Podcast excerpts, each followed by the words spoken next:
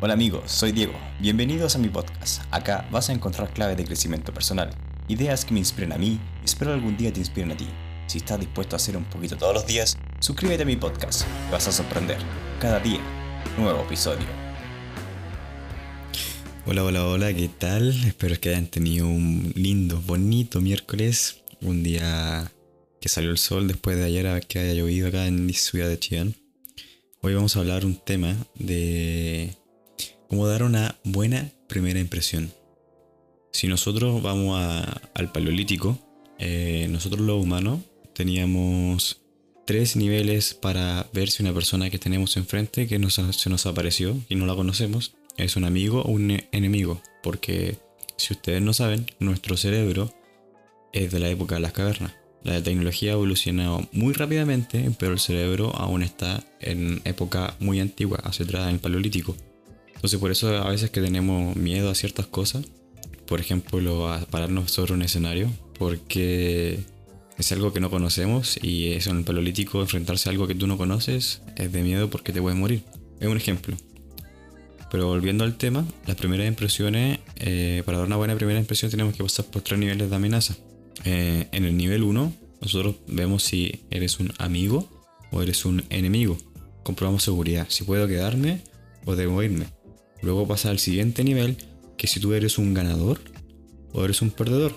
Pareces una persona que puede liderar o eres alguien que sí es un líder. Me podría seguir a mí, por ejemplo. Y nivel 3, si eres un aliado o es un enemigo.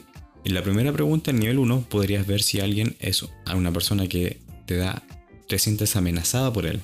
Pero en este nivel, en el nivel 3, ves si le cae lo suficientemente bien como para que esa persona te apoye, se convierta en tu amigo o simplemente eso va a quedar como un conocido que tampoco te da amenaza.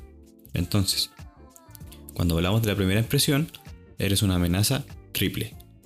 Si eres capaz de utilizar tus manos, postura y contacto visual, estas son las tres armas que tú tienes postura, manos y contacto visual para pasar por los tres niveles de amenaza o confianza.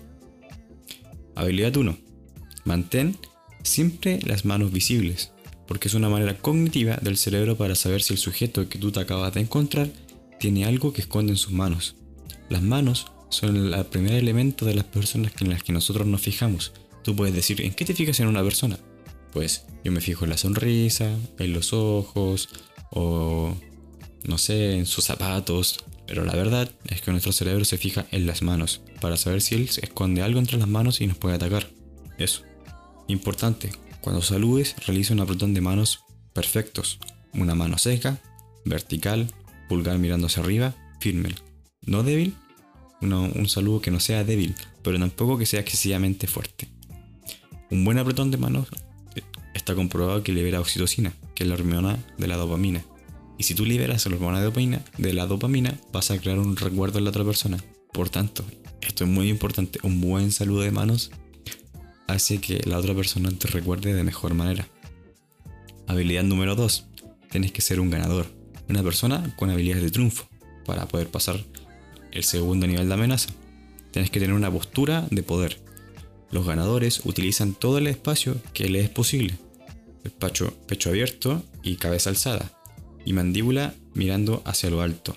Aunque si tú te lo imaginas en la vida real, la verdad es que te vería un poco raro. Así que simplemente tienes que tener eh, los hombros hacia atrás, rectos, y un pequeño espacio entre los brazos del torso. Y asegúrate que las manos siempre sean visibles. Y un punto importante, al estar en el, celular, Generalmente adoptamos una postura de perdedor, como con los hombros bajos, cabe, eh, mirando hacia abajo, cuello bajo, y eso naturalmente al ver el teléfono. Entonces, generalmente, si quieres, dar de primera impresión, claramente, si quieres generar una buena primera impresión, tienes que ver el teléfono desde lejos. Si lo ves de muy como hacia abajo, te vas a ver como un perdedor y eso va a que no eres como un líder. Habilidad número 3. Si entablas una conversación, Mantén el contacto visual entre el 60 y el 70% del tiempo. El contacto visual también libera oxitocina. Como dije anteriormente, es la dopamina, es la hormona del placer, por tanto la otra persona te va a recordar mucho más. El placer recuerda, porque el cerebro siempre busca el placer. Entonces te, lo va, te va a recordar. Así que, como tip, por ejemplo, fíjate en el color de ojos de la otra persona. ¿Ya? Eso te va a hacer que lo mires más tiempo a los ojos. Y así vas a tener la intención de liberar más dopamina a la otra persona y te recuerde más. Y hasta aquí el podcast del día de hoy. Espero hayan aprendido algo en este podcast. Esta información está al principio del libro Cautivar, que es muy bueno. Es una etapa azul que dice La ciencia de la seducción. Yo lo recomiendo mucho. Y habla mucho sobre científicamente de cómo nos comportamos primitivamente eh, con nuestras emociones y cómo llegar mejor a las otras personas y por así decirlo entre comillas eh, manipularlas, pero no es la palabra correcta, es simplemente entender cómo está funcionando el cerebro de la otra persona y cómo comportarse tú para que él te entienda de la mejor manera.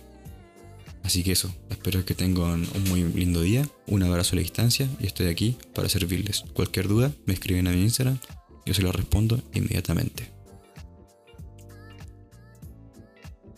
Por cierto, se me olvidó de mencionar el tema importante de que lo principal para causar una buena impresión es liberar la mayor cantidad de dopamina posible en la otra persona, para que esa persona te recuerde mejor y le causes mejor agrado a estar contigo. Por ello, esa es la principal cuestión que se me olvidó mencionar en el podcast.